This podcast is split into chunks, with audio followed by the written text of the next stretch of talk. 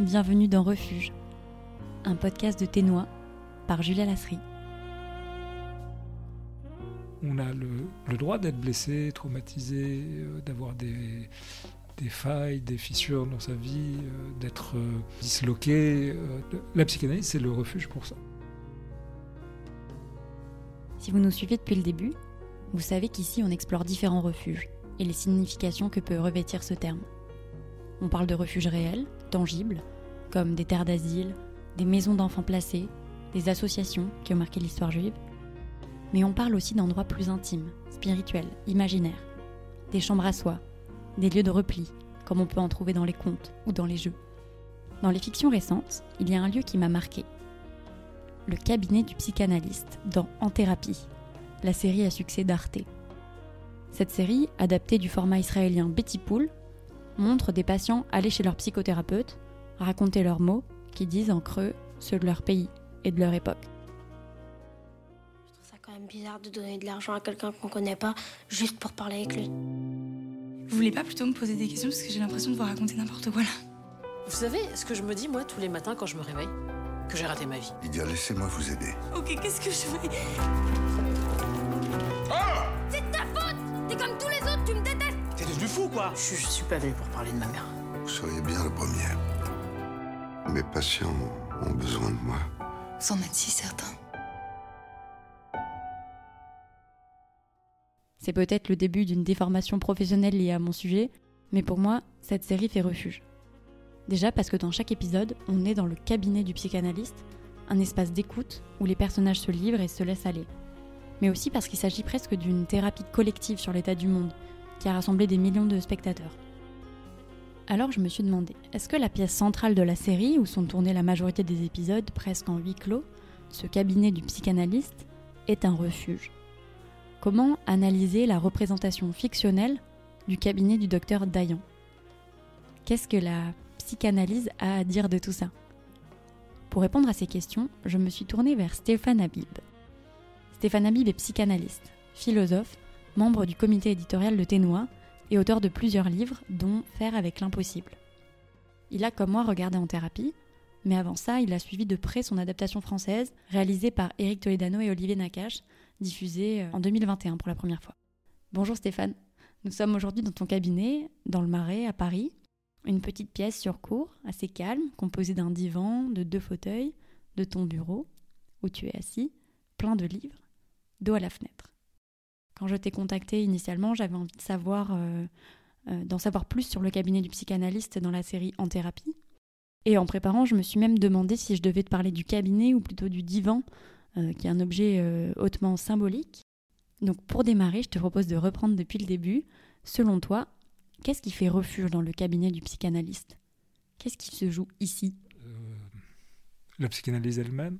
Et c'est intéressant parce que quand tu m'as contacté pour, pour faire cette discussion, d'abord ça a résonné avec quelque chose que j'essaie d'enseigner depuis des années, à savoir d'essayer d'écrire une pensée de l'écoute en psychanalyse qui bizarrement n'existe pas euh, comme telle. On trouve des bribes ici et là chez Freud et Lacan, mais, mais pas grand-chose, alors qu'évidemment c'est l'outil euh, quotidien. Nos, oreilles sont notre outil quotidien. Et il y a des années de ça, au moment où on en a parlé, je me suis rappelé que j'avais consacré une séance à la notion de, euh, refuge en prenant l'exemple des, villes-refuges dans, la Bible, on, en avait parlé, et à construire une architecture de l'écoute. Et en fait, euh, en proposant, je ne vais pas développer ça, mais en proposant évidemment que de penser l'oreille comme la ville-refuge, et donc l'oreille comme euh, les oreilles de l'analyste comme refuge. Il n'y a pas de refuge qui fasse refuge si ce n'est pas en même temps éphémère, et un lieu de passage. Si je devais répondre plus vite à ta question, euh, ce qui fait refuge dans le cabinet de l'analyste, c'est que les portes y soient euh, ouvertes et que euh, on n'y soit que pour pouvoir en partir. Sinon, le, si le refuge est un lieu dédié au refuge, où on s'installe, il se retourne en prison. C'est en fait c'est la notion de pharmacone en grec, c'est-à-dire c'est à la fois le poison et le remède. Et ce à quoi euh, l'analyste euh, doit être vigilant, c'est euh, justement aussi que ça, ne s'installe pas comme un point de fixation. Hmm, merci. Pour revenir à En thérapie, j'ai entendu une prise de parole d'un des deux réalisateurs, Eric Toledano, qui raconte sa manière de filmer la psychanalyse. Il dit, je cite, On a eu envie de mettre la caméra là où on n'en avait pas le droit. Dans cette série, tout se passe dans l'intime et dans le sentiment intérieur, à l'heure où les séries sont très démonstratives.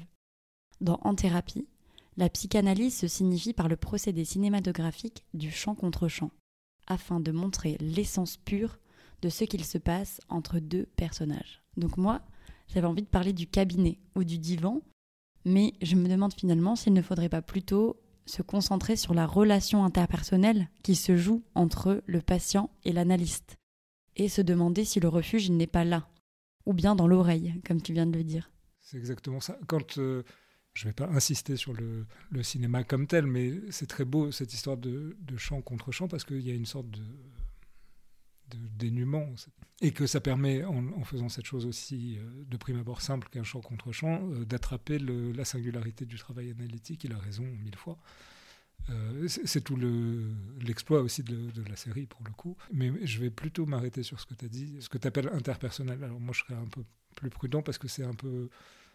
C'est plus que ça. Ce qui est extraordinaire dans, le, la psychanalyse, c'est qu'on est toujours plus de deux en étant deux. C'est-à-dire qu'il y a une foule qui est convoquée au cours d'une séance analytique et que de surcroît, le, psychanalyste ou la psychanalyste sont une surface où est projeté un certain nombre d'autres par la parole du, patient ou de la patiente. Mm. C'est dans cet entre-là, dans cet intervalle ou dans ces interstices que se joue la psychanalyse elle-même. Et là est le refuge.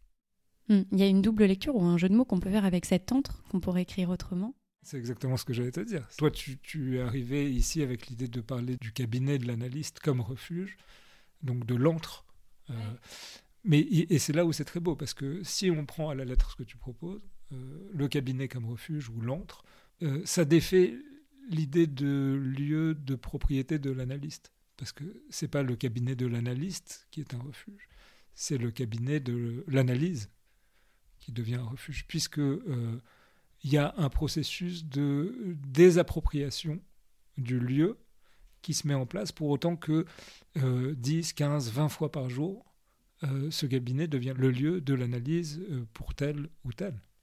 Et donc, ce n'est pas le cabinet de l'analyste, c'est le cabinet de la psychanalyse, ou de celui ou de celle qui vient parler à, l'oreille de, de, de l'analyste. Et c'est très beau, ce phénomène de désappropriation ou d'exappropriation, c'est-à-dire en même temps d'expropriation et d'appropriation du lieu, fait refuge pour celui qui vient parler. Parce que le temps de l'analyse, peu importe la question du temps, soit 20 minutes, une heure, ou une...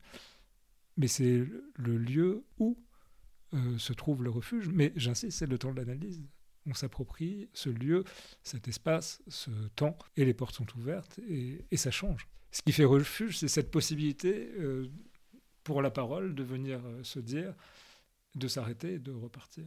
Ça fait refuge aussi parce que le, statut de la parole et de l'écoute à ce moment-là est très singulier. Pardon, c'est le béaba de la psychanalyse, mais c'est un lieu où il est demandé à celle ou à celui qui vient parler de dire euh, tout ce qui lui passe par la tête. C'est la règle fondamentale. Mais dans la règle fondamentale, Freud dit euh, dites tout ce qui vous passe par la tête sans vous soucier de savoir ce que l'autre qui écoute euh, en pense, parce que l'autre qui écoute n'est pas là pour ça. Le travail de l'analyse, c'est d'accueillir au sens alors c'est devenu un verbe à la mode, mais puisqu'on parle du refuge, il faut prendre le, verbe à la lettre, d'accueillir la parole qui se déploie.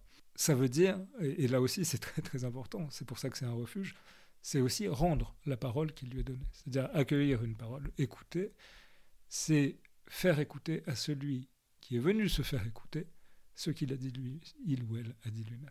Parce que c'est un refuge pour la parole où elle est donnée et restituée en même temps, et qu'elle va euh, faire sens euh, à ce titre-là. Le refuge, c'est aussi la possibilité de défixer le sens le plus commun qui est donné euh, à la parole ou qui nous pèse et, de le, et de le remettre en mouvement, en fait, de remettre mm. en jeu ce qui est donné. En préparant notre échange, tu m'as dit quelque chose que j'ai gardé en tête. Tu m'as dit la psychanalyse n'est pas une orthopédie. Elle n'est pas là pour réparer. Contrairement à un certain nombre de, techniques, pratiques, euh, psychothérapie. Euh, la singularité de la psychanalyse, c'est qu'elle ne vise pas à faire en sorte que euh, celle ou celui qui est là fonctionne. C'est Lacan qui parle d'orthopédie. Il ne s'agit pas de faire une orthopédie, c'est-à-dire de faire marcher droit le, sujet euh, qui vient parler, mais au contraire de accueillir une singularité, ça veut dire de la, creuser. Comment on fait avec ce que jusque-là on a tendance, pour telle ou telle raison, à considérer comme, comme un handicap mettons. Comment on fait avec le symptôme? C'est-à-dire, euh, la psychanalyse, elle ne vise pas d'abord et avant tout, j'insiste d'abord et avant tout, parce que, évidemment, après coup, oui, à euh, annuler le symptôme, mais euh, d'abord de le faire parler. Pourquoi il y a quelque chose qui m'arrive qui ne devrait pas m'arriver, au fond, et qu'est-ce que ça dit? Et c'est seulement à partir du moment où on aura euh, saisi la fonction de euh, ce qui dysfonctionne, supposément dysfonctionne au, titre d'une norme, euh, qu'on pourra savoir s'il s'agit de, de s'en séparer, de garder cette chose-là, d'apprendre à s'en servir, de savoir s'en servir plutôt. Et la psychanalyse, c'est ça. C'est la, dernière phrase d'un très beau texte de très beau et très obscur, très un des textes les plus compliqués de Freud, qui s'appelle Au-delà du principe de plaisir, où il cite euh, un poète euh, Ce qu'on ne peut atteindre en volant, il faut l'atteindre en boitant. Boiter, dit l'écriture, n'est pas un péché. Et ça, pour moi, dans cette phrase-là, est concentrée toute la singularité de la psychanalyse et ce que toi tu appelles refuge. Hein. Euh, il manque une phrase dans la citation de Freud. Le poète en question dit Ce qu'on ne peut atteindre en volant, il faut l'atteindre en boitant. Il vaut bien mieux boiter que sombrer totalement. Et ensuite, boiter, dit l'écriture, n'est pas un péché. Pour moi, toute la force de la psychanalyse, c'est peut-être même la raison pour laquelle je me suis dit qu'il ne s'agissait pas de faire autre chose de ma vie, enfin, de faire ça et autre chose, mais de ne pas, ne pas faire ça, parce que ça m'a semblé fondamental. Incroyable que la parole et l'écoute euh, y suffisent. Ce qu'on ne peut atteindre en volant, il faut l'atteindre en boitant. Alors, il s'agit de réparation. Si réparer c'est croire pouvoir faire un retour à l'état antérieur à telle ou telle euh, blessure, traumatisme, lésion. Euh, alors, ça n'est pas du tout le travail de la psychanalyse. Ça veut dire quoi? Ça veut dire que si réparer, c'est tisser un récit, une histoire, une vie ou une survie avec les failles, les blessures, les cicatrices, les fentes, et donc ne pas les recouvrir, ne pas faire comme si elles n'existaient pas, etc alors euh, il, y va d'une réparation dans la psychanalyse, mais euh, seulement à cette condition-là. On a le, droit d'être blessé, traumatisé, euh, d'avoir des, des, failles, des fissures dans sa vie. La psychanalyse, c'est le refuge pour ça. Pour moi, c'est tout à fait fondamental. Quand tu m'as proposé de parler du refuge, à ce titre-là, euh, ça m'a semblé euh, extrêmement euh, important que la psychanalyse dise quelque chose, même si, et c'est ça qui est très intéressant, parce que ce que je voulais te dire au début, c'est évidemment pas, enfin évidemment pas, à ma connaissance, pas un, des concepts fondamentaux de la psychanalyse, ni, ni chez Freud, ni chez Lacan, mais c'est en même temps le principe de la pratique quotidienne, de la clinique quotidienne de la psychanalyse, que de faire refuge, sauf qu'il faut le théoriser la psychanalyse est une théorie et une pratique des singularités. La singularité, c'est ce qui vient euh, déranger le, euh, le, comme tout le monde, justement. La psychanalyse, elle, fait surgir la singularité la plus singulière de euh, chacune et de chacun. À ce titre-là, elle lui donne refuge, elle la chérit, elle permet, j'espère, de s'en servir. Et ça, c'est le refuge pour ce qui, de prime abord, est considéré comme, comme un problème. C'est un genre d'acceptation de sa singularité Alors, euh, oui, mais à la condition que acceptation, ça ne signifie pas résignation. Qu'est-ce qu'on fait avec la souffrance, en fait? Donner refuge à la souffrance, si c'est pour qu'elle reste une souffrance, à quoi ça servirait? C'est plutôt le retournement de, euh, du mal, euh, de la souffrance, du mal vécu, de la souffrance, de la douleur en une chance. Au fond, c'est plutôt ça comment on retourne euh, au fond, comment on retourne la peur, comment on retourne l'angoisse, comment on retourne ce qui nous fait souffrir, en, comment on les retourne en, leur contraire, euh, voire en une chance. Tu viens de parler de retourner ses souffrances en chance. Ça me fait penser au peuple juif qui a dû faire face à beaucoup de souffrances et qui a souvent réussi à être résilient, ça aussi c'est un terme à la mode, en transformant ces épisodes en histoire, en récit. Euh, est-ce qu'on peut considérer que la psychanalyse est un sujet de pensée juive, en quelques mots c'est dégueulasse de devoir répondre vite à ça. D'abord, je vais te répondre. ok, alors je vais répondre avec une, une, une référence euh, ténois. Euh, Delphine a fait un, un, atelier il y a quelques années, euh, Delphine Orvilla, où, j'ai eu la chance d'être invité à parler avec elle sur le. Ça s'appelait La psychanalyse est-elle une histoire juive? Quelque chose comme ça. Et mon intervention, où j'ai essentiellement parlé de cette citation que je viens de te donner, elle s'appelait La quoi? Une histoire quoi? Hein, Donc c'était la psychanalyse, était-elle une histoire juive? Je vais répondre à côté de ce que tu m'as dit, mais ça me semble très important. Non, mais ça, va répondre. C'est que euh, d'abord, je ne crois pas que la psychanalyse soit une histoire juive, ou bien elle l'est fondamentalement parce qu'elle est défixation euh, des identités, elle désidentifie, défixation du sens euh, qu'on croit pouvoir donner aux choses une fois pour toutes. Euh, qu'elle remet tout en jeu tout le temps, y compris et surtout ce qu'on croit savoir, et que quand tu dis la chose telle que tu me l'as dite, mon premier réflexe, ce serait de te dire que oui et non, oui et non, parce que si juif ça signifie, ou juive, ne pas savoir ce que ça signifie, oui. Si on croit pouvoir savoir une bonne fois pour toutes ce que c'est et de fixer ça dans une identité, non, jamais si tu veux, je peux répondre la psychanalyse relève de la pensée juive si on ne sait pas ce que ça veut dire euh, juive dans pensée juive et qu'on remet sur le tapis euh, la psychanalyse à chaque fois qu'on la pense ou qu'on la pratique. Ce que demandait Freud d'ailleurs. Mais il y a un point commun, euh, parce que tu sais, il y, a une ambivalence très forte hein, à considérer la psychanalyse comme une science juive ou une pensée juive, ou c'est que c'était aussi exactement dans ces termes-là que les nazis l'ont qualifiée. Et c'est pourquoi elle était extrêmement bien représentée dans les autodafés. Freud l'a très bien dit, hein, avec son ironie habituelle. Au moment où on a brûlé euh, ses, livres, il disait on a, il y a eu du progrès dans l'humanité parce qu'avant on m'aurait brûlé moi, maintenant on brûle mes livres. Donc c'était au titre de la science juive. C'est pour ça que je suis, euh, comme pour toutes les identités, euh, je suis extrêmement prudent à chaque fois qu'on dit ça. Il faut toujours se rendre compte que du double tranchant de ce genre de proposition, euh, et du double tranchant le plus grave, le plus dangereux, le plus mortel aussi qui soit. Mais, donc, ça me fait penser que, euh, je ne suis pas du tout un spécialiste, mais s'il y a un point commun entre euh, l'analyse et la pensée juive, mais c'est cette idée que le, maître, le maître de pensée dans la pensée juive, puisque il, s'agit de ne jamais étudier seul, ça aussi c'est très intéressant, c'est celui qui sait accompagner son élève jusqu'à la porte. C'est-à-dire, il ne sera maître de pensée euh, juive que pour autant qu'il sait se défaire de sa maîtrise et euh, accepter, euh, et même plus qu'accepter, faire en sorte que l'élève le quitte.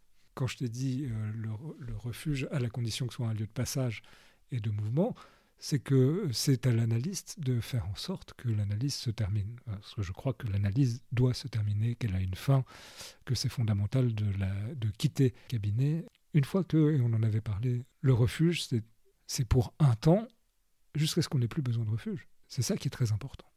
Très, très important. Le travail analytique vise à faire en sorte qu'il n'y ait plus besoin du travail analytique. Merci Stéphane. Tu abordes un terme central de ma longue enquête sur les refuges, alors maintenant, j'aimerais savoir, c'est quoi le refuge du psychanalyste? Euh, Il faudrait lui demander. bon, mais c'est une question personnelle parce que moi je ne peux pas répondre pour les autres euh, en fait. Et, tant mieux, je, suis très aussi méfiant euh, avec l'exemplarité en général. Donc. Alors, par exemple, dans En thérapie, Dayan, il a sa superviseuse. Est-ce que ça peut faire office de refuge? Que ce soit dans la saison 1 un peu moins dans la saison 2, mais hyper, hyper conflictuel. Le rapport entre euh, l'analyste et euh, celle qui le contrôle à chaque fois. Enfin, dans le deuxième tome, dans, le deuxième épisode, dans la deuxième saison, il est forcé d'y aller, mais d'ailleurs pas fondamentalement pour un travail de supervision, pour un travail d'expertise, mais ça fait supervision euh, ou contrôle il y a un rapport oppositionnel très fort. Euh, donc je suis pas tout à fait sûr. Ou bien c'est hyper intéressant parce que ça nécessite de repenser aussi le refuge comme un lieu où on comprend la nécessité de la conflictualité des relations euh, des relations entre les corps, les corps vivants en général. C'est-à-dire, ce que je crois fondamentalement, par exemple, c'est que dans l'analyse, contrairement à ce qu'on peut avoir comme idée, et donc c'est ça, ça n'est pas un lieu d'harmonie, pas du tout. C'est aussi un lieu d'opposition, un lieu de disharmonie, un lieu de mésentente, un lieu où, comme c'est le fameux transfert, est projeté aussi sur l'analyste un certain nombre de d'autres personnages que lui-même. Et c'est ça, euh, hein, l'analyste, c'est jamais l'analyste. Enfin, un analyste ne doit pas s'y tromper sur le rapport qui, qui se crée ou qui s'invente euh, dans, dans l'analyse. On est aussi forcément un lieu de conflit euh, très fort, d'opposition, euh, voire de violence, etc. Et l'analyse joue ça? Et apprend que le désaccord, la mésentente, le malentendu, voire le conflit, ça n'est pas un drame, c'est une sorte de nécessité dans l'économie générale des rapports entre les uns et les autres. Euh, dont il ne faut pas avoir peur. Je me suis un peu écarté, mais c'est très important parce que le, refuge, c'est aussi ça. C'est un lieu où on apprend que euh, peut-être il faut être un peu, plus, un peu moins en confiance avec euh, ce qui est très en vogue aujourd'hui, c'est-à-dire la bonne entente, l'harmonie généralisée, la non-violence, entre guillemets, etc. etc qui sont des facilités, des paresses de la pensée, à mon avis. et voilà, donc le refuge, c'est aussi le refuge qui permet euh, ça, euh, le, conflit, la conflictualité, etc. Et, pour, pour, euh, et dans, dans ce cas-là, ça apprend aussi que, et je réponds enfin à ta question peut-être, pour l'analyste, il n'y a pas besoin de refuge pour tout ça. Pas parce que c'est un super-héros, hein, loin de là, mais parce que l'analyste t'apprend, c'est ce qu'on disait tout à l'heure, que ça existe en fait, que ça ne doit pas ne pas exister. Euh, finalement, et que peut-être l'exposition euh, sans refuge est ce à quoi euh, donne accès la fin de l'analyse. Merci beaucoup. Je, Je te pose maintenant une question que je pose à tous mes interlocuteurs. Pour toi, qui pourrait faire figure de psy dans la Torah ou dans le corpus juif? Delphine Orvilla. Non, non, mais sérieusement, dans la Torah. euh, alors, euh, je, sais bien sûr qu'on attend euh, comme réponse euh, Joseph. Pas pour moi, enfin si, bien sûr, mais parce que l'interprétation des rêves, bien sûr, mais plutôt pour reprendre ce que tu as dit qui me semble important, la relation entre celle ou celui qui vient parler et être écouté et celui ou celle qui est supposé écouter mais qui parle aussi, y compris dans le silence. Et pour cette relation très singulière, je, pense moi à Ézéchiel pour deux choses. Euh, parce que il euh, y a cette phrase que j'ai apprise dans Lévinas. Hein, euh, je ne suis pas du tout un spécialiste ni du Tanar, ni des commentaires, ni de la pensée juive, je lis un peu, mais je ne suis pas un spécialiste. Mais il y a ce verset où on dit que Ézéchiel est tiré par les tresses de la tête. pourquoi? Parce qu'il ne veut pas être prophète, mais que donc Dieu le tire par les tresses de la tête, donc le tire par les cheveux pour, pour qu'il le soit. Et donc Ézéchiel est tiré par les tresses de la tête, comme l'analyste est tiré par les tresses de la tête, à, faire l'analyste, c'est-à-dire à écouter. C'est très difficile l'exigence de la règle fondamentale, c'est pour ça que j'y pense. Euh, l'exigence du côté analyste, c'est d'écouter sans euh, faire le tri, sans sélectionner. C'est le moment mélo de, de, la discussion, mais on est aussi exposé à des choses horribles tous les jours. Et ça, il euh, n'y a rien à faire on est exposé à l'écoute de ce que, la plupart du temps, on n'a pas envie d'entendre. Ça, c'est être tiré par les traces de la tête, parce que dès lors qu'on occupe cette fonction d'analyste, on ne peut pas reculer devant le réel. Lacan définit le réel comme euh, l'impossible, justement. Et, le deuxième point euh, qui est, euh, qui est joli, c'est que Ézéchiel, c'est celui qui mange le rouleau. Dieu lui demande de d'avaler ce rouleau, donc celui qui mange le livre euh, ou le texte, et qui deviendra euh, dans sa bouche alors aussi doux que du miel, me semble-t-il. J'aime beaucoup cette idée parce qu'il fait ça, non pas pour qu'il euh, l'avale, il est ventriloqué. À ce moment-là, Ézéchiel va dire le texte qu'il a avalé, qui c'est ça le prophétisme en vérité hein, dans, dans, la Bible, c'est que ça parle par la bouche du sujet la parole de l'autre. Bon, et l'analyste euh, qui écoute, euh, son écoute, elle consiste à recevoir ce qui est déployé par la parole de celui ou celle qui vient parler et de le faire écouter à son tour. Idéalement, l'analyste ne devrait pas parler avec d'autres signifiants, d'autres mots que ceux qu'il a reçus. C'est redoutablement difficile, mais pour ne pas influencer quoi que ce soit, il faudrait que ce soit ça. Donc, il est ventriloqué aussi par la parole euh, de la patiente ou du patient. Et là, il y a un truc avec Ézéchiel que je trouve euh, très intéressant. Hmm. très intéressant et très joli, effectivement. Il y avait une dernière question que je voulais te poser pour revenir sur En thérapie et peut-être les raisons de son succès. Est-ce que tu peux nous parler de l'articulation en psychanalyse entre l'individuel, le collectif et le politique?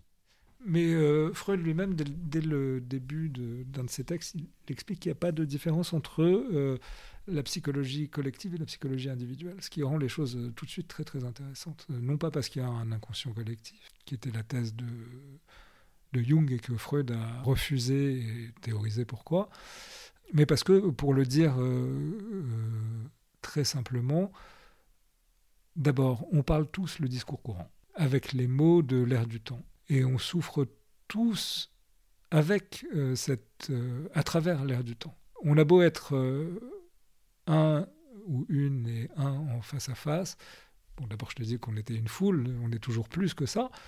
On embarque avec soi, ce qui démontre l'idée d'ailleurs que la psychanalyse est un, le fait de parler est un très égoïste parce qu'on vient parler de son nombril, etc. On parle jamais, en parlant de soi, on parle d'une foule d'autres tout le temps.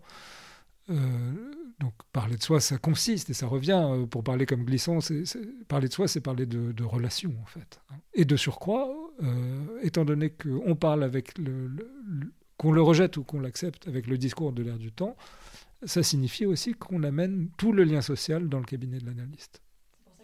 C'est pour ça qu'en thérapie a fonctionné et a attrapé cette question-là d'une manière extraordinaire, où, où en, parlant de sa propre histoire, euh, on parle en même temps de, euh, de la vie politique, de, tel ou tel, du, social et du politique.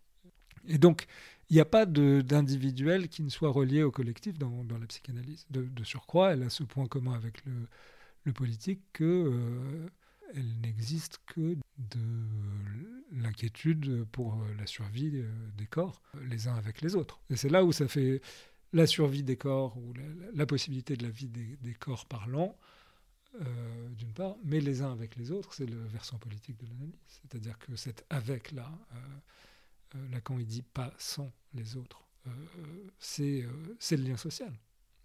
Et entre, l'entre dont on parlait. Ça, c'est très fort parce que Anna Arendt, elle dit que le, que le lieu du politique, que le politique ou que la politique, on s'en fout, c'est ce qui se joue entre les uns et les autres. Mais que ce qui fait politique, c'est cet entre-là. Et on l'a dit tout à l'heure, ce qui fait le lieu du refuge, et refuge est une notion politique, évidemment. Et ce qui fait euh, psychanalyse et ce qui fait politique, c'est cette euh, même question prise euh, par des entrées différentes, des ouvertures différentes. C'est-à-dire cette entre les uns et les autres. Merci beaucoup Stéphane pour cet éclairage. Si cet épisode vous a plu et que vous souhaitez aller plus loin, je vous mets en description de ce podcast les références citées ainsi que les ouvrages écrits par Stéphane Habib. Quant à la série En thérapie, dont nous avons beaucoup parlé, elle est à nouveau disponible sur le site d'Arte pour celles et ceux qui souhaitent la découvrir. Dans le prochain épisode, nous partirons à la rencontre d'un artiste en exil. Nous tenterons de comprendre avec lui comment se matérialise le refuge quand on est exilé ou réfugié mais aussi à travers la pratique artistique. Si ce cinquième épisode de Refuge vous a plu, n'hésitez pas à prendre une minute pour nous le dire en commentaire ou via les étoiles sur vos plateformes d'écoute. Ça nous aide beaucoup. À très bientôt.